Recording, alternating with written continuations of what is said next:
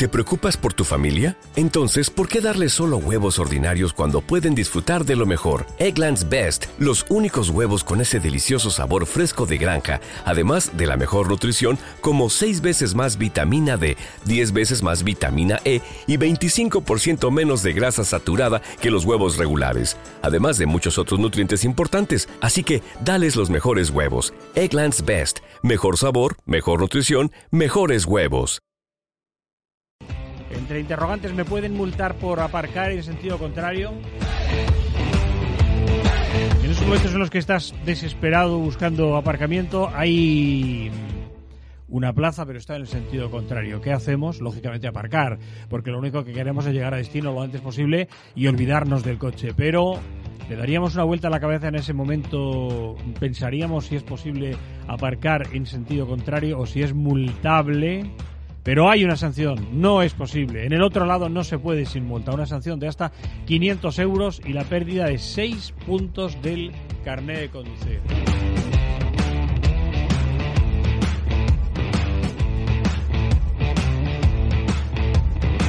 Vamos a hablar con José Lagunar, con Rive Kids. Esta última marca es sinónimo de seguridad vial, de reflexión, de evolución tecnológica, de productos para su seguridad en rivekids.com.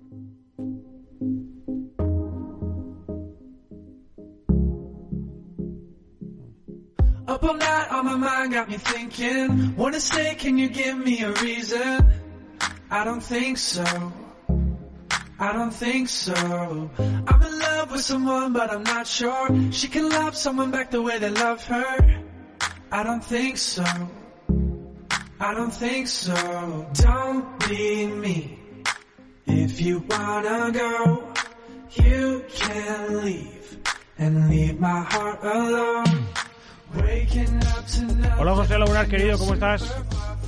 Buenos días, Rafa. Vamos a hablar de un asunto muy concreto, pero antes enlazamos con esto. mm, Todos lo hemos hecho en alguna ocasión. Desesperados sin encontrar aparcamiento. Hay un hueco, pero está en el otro sentido. Seis puntos. Hasta 500 euros y seis puntos. Mm, Por cierto, no es nada seguro hacerlo. O sea, no es tan fácil como que yo mm, me cambie al otro lado y además está prohibido, ¿no? Sí, efectivamente, pero realmente aquí hay un detalle importante y es que no se está aplicando la norma de forma general como en otro montón de normas de circulación que se infringen a diario y no tienen sanción, con lo cual generan una sensación en el ciudadano o bien de impunidad o bien de preguntarse si realmente es legal o no es legal, porque ¿quién no se ha encontrado en cualquier ciudad de España un coche aparcado en sentido contrario al del carril en el que está aparcado? Así que evidentemente es muy peligroso porque estamos invadiendo el carril en sentido contrario para hacer las maniobras, tanto la de entrada como la de salida del parking, pero en segunda instancia yo quiero que la gente reflexione sobre esto. Ojo, si hay una norma y la policía local concretamente es la que suele hacer caso omiso de esa norma y no sanciona esa conducta, al final a lo mejor lo que hacemos es generalizar una conducta de riesgo pensando que realmente no pasa nada. Por cierto, ha habido casos de gente que ha terminado muy mal por el asunto de aparcar el coche por considerar que no es conducir. Eh, ciudadano en Madrid hace años que ya había sido sancionado por conducir borracho, está en una fiesta, ha bebido mucho, piensa en cambiar el coche de una plaza de aparcamiento incorrecta que tenía a un lugar correcto.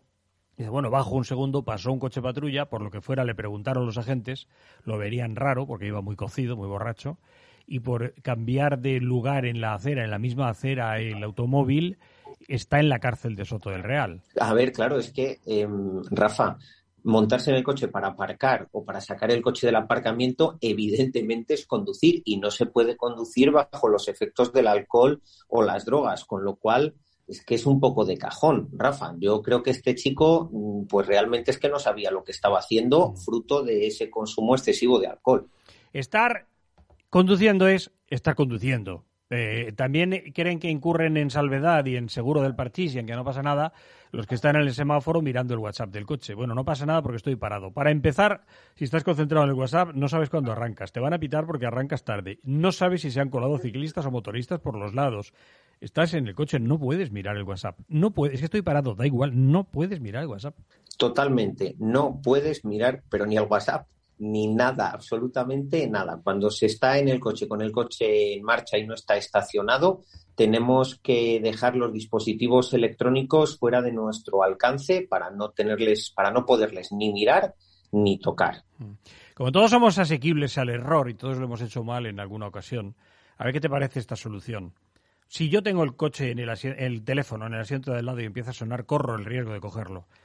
La verdad es que no lo hago, pero la verdad es que sí lo he hecho en alguna ocasión y lo reconozco. Eso no se puede hacer no sería tan sencillo como ponerlo al entrar en modo avión. De hecho, hay un modo coche, o como dejarlo en el maletero al, entrar al coche, fin del riesgo, fin del peligro. Yo creo que, fíjate, habría que hacer las dos cosas. Por un lado, ponerlo en modo coche, que hay algunos dispositivos que lo tienen, y segundo, ponerlo en el maletero, para no tener ni siquiera la tentación de acercarnos y quitar momentáneamente ese modo coche durante una parada en el semáforo o en mitad de un atasco. Porque tú has dicho algo muy importante. Cuando estás parado en un semáforo, te puede venir una bicicleta, te puede venir una moto, pueden pasar un montón de circunstancias o incluso algo tan sencillo y tan importante como que venga un vehículo de emergencia, una ambulancia. De verdad, cuando estamos en el coche tenemos que estar a lo que estamos, a conducir. Un asunto mucho más importante tenemos programado para hoy para tratar con calma. A ver si alguien también ha hecho esto. Se lo contábamos en avance el otro día. Santander la policía sorprende a un chico de 15 años al volante que encima da una explicación. Que su padre no estaba en condiciones, José. Esto ya es un poco más fuerte que lo de mirar el WhatsApp o, coger el teléfono estando parado. Riesgo, pero bajo riesgo. ¿Pero qué es esto de un chico de 15 años conduciendo? Era un coche lleno de personas, ¿no? Seis personas.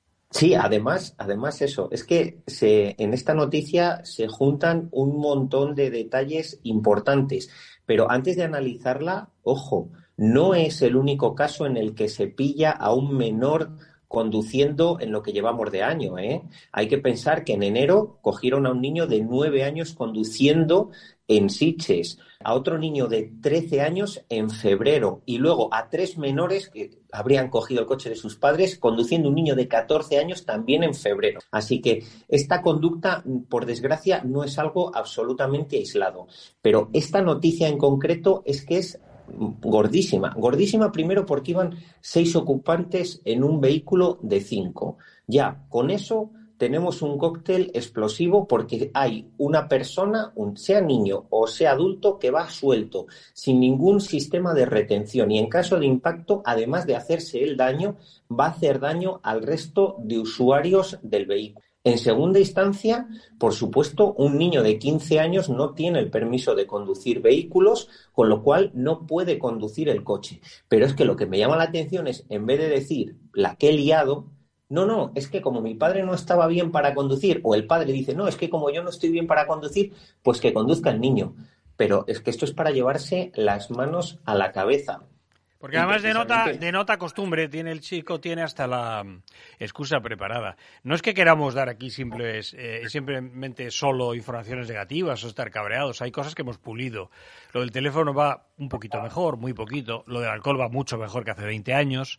Hace, vamos a ver, 30, 30 y algo años, casi en cada familia, quien nos enseñaba el primer contacto con el coche, las primeras clases de conducir, era nuestro padre, en vía pública. Sí, bueno, y en el mejor de los casos, en un gran parking en el que no había, en el que no había conductores. En caminos también, en el campo, por ejemplo. Sí. Eso es. Sí, y de hecho, en las zonas rurales todavía está muy extendido el hecho de que los niños desde edades eh, muy tempranas pues cogen no solo el coche, sino a lo mejor incluso algún vehículo agrícola. A ver, eh, al final son cosas que yo creo que poco a poco como sociedad vamos traduciendo en que no se vayan haciendo porque implican un riesgo innecesario. Es que, ¿qué necesidad tenía esa familia, ese chaval de 15 años de coger el coche, pudiendo haber llamado a un taxi y ya está. Bueno, a dos taxis, porque si van seis personas, evidentemente necesitan llamar a dos taxis y al día siguiente irán a por el coche, por supuesto, el, padre ya en perfectas condiciones, un adulto con permiso de conducir. Es que podemos pensar que es una tontería y nada más lejos de la realidad, porque al final tanto el padre como el niño han hecho un delito contra la seguridad vial es que no es, no es algo para tener, para no tener en cuenta, porque si en ese momento, en vez de detectarles la, la, policía y detenerles y parar esa conducta, hubieran tenido un accidente, las consecuencias habrían sido fatales y pero ¿qué va a pensar esa familia porque han dejado a un niño de 15 años conducir sin carné y, la otra persona contra la que tengan el accidente? Es que de verdad no somos conscientes de las locuras que se hacen en algunas ocasiones al volante y esto es un ejemplo de un montón de locuras todas juntas. Que les puede costar la ruina, verán. Cuando un menor conduce, cuando cualquier persona que no tiene carné conduce, cuando he bebido, cuando he ingerido drogas, cuando he ingerido determinados medicamentos que no son drogas, pero en la cajita del medicamento hay un triangulito de peligro rojo, pequeñito, pequeñito, y un cochecito dentro, quiere decir con este medicamento benzodiazepinas no puedo conducir, antihistamínicos no puedo conducir. Cuando conduzco en condiciones que no son las homologadas, con medicación, con alcohol, con drogas, soy menor, no tengo carnet, etcétera, no llevo seguro. O sea, es que no es una decisión para tomar tan a la ligera. No llevo seguro. Si causo grandes destrozos materiales en algo conduciendo, no quiero pensar en daños humanos, solo materiales, lo voy a pagar yo. Sí, sí, y además en el caso, por ejemplo, eh, de este que nos ocupa, que es el padre el que le dice al niño de 15 años que conduzca, al final el padre es cooperador necesario para que se produzca ese hecho delictivo contra la seguridad vial. O sea, en este caso concreto, al final es que son los dos responsables, tanto el menor en su acto de conducir sin permiso de conducir, sin permiso de circulación, y el padre por ser un cooperador necesario. Es que es un cóctel explosivo y gracias a Dios no pasó nada. Y gracias a Dios en la inmensa mayoría de las ocasiones no pasa nada. Pero si alguna vez pasa algo, es realmente muy trágico las consecuencias que evidentemente la gente que lo hace previamente no las piensan y es un poco yo creo lo que queremos dejar de manifiesto, que no dejen a los niños conducir, por supuesto que no. Eh, no quiero ser muy, muy pesimista, pero hay en mí una cierta convicción, bastante convicción, de que los mediterráneos sencillamente no, no aceptamos reglas de juego. Las reglas de convivencia son opcionales, parece. A ver, en, seguridad vial, las reglas de convivencia no deberían tener esa opción de ahora la cumplo, ahora no. Por la seguridad de todos, deberíamos siempre cumplirlas.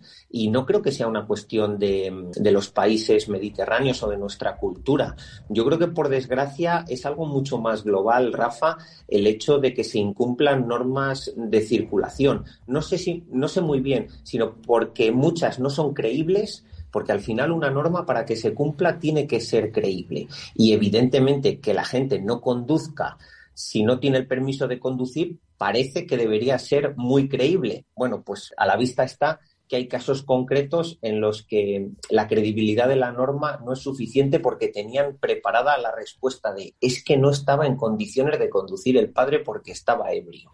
Pero por lo que te digo, porque somos la cultura de la excepción. Eh, ante la regla la gente dice mm, echa la ley, echa la trampa, pero echa la, la regla también echa la excepción el latino suele concebir las reglas para los demás, pero la suya es la excepción. Siempre es. A mí no me afecta esto.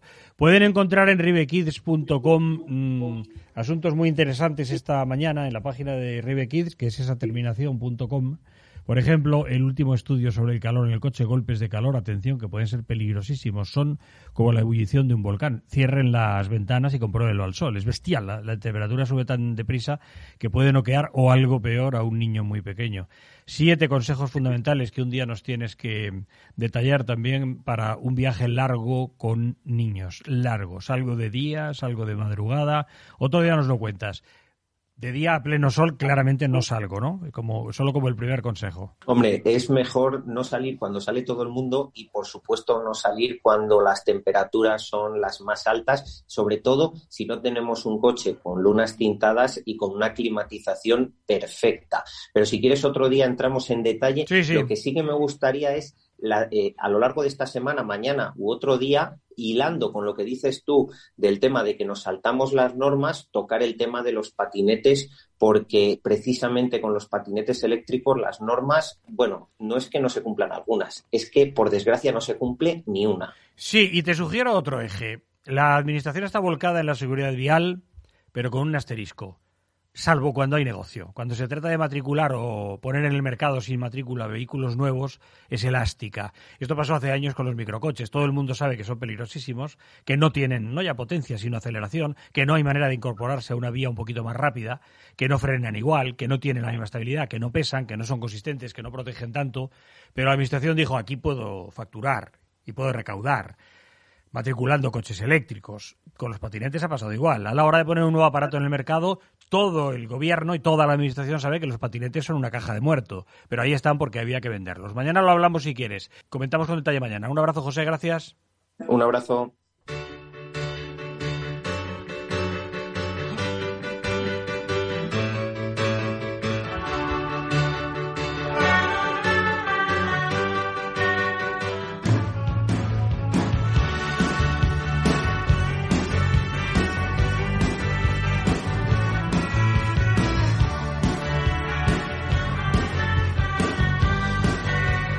When you drive a vehicle so reliable it's backed by a 10 year, 100,000 mile limited warranty, you stop thinking about what you can't do and start doing what you never thought possible. Visit your local Kia dealer today to see what you're capable of in a vehicle that inspires confidence around every corner. Kia, movement that inspires. Call 800 333 4KIA for details. Always drive safely. Limited inventory available. Warranties include 10 year 100,000 mile powertrain and 5 year 60,000 mile basic. Warranties are limited. See retailer for details.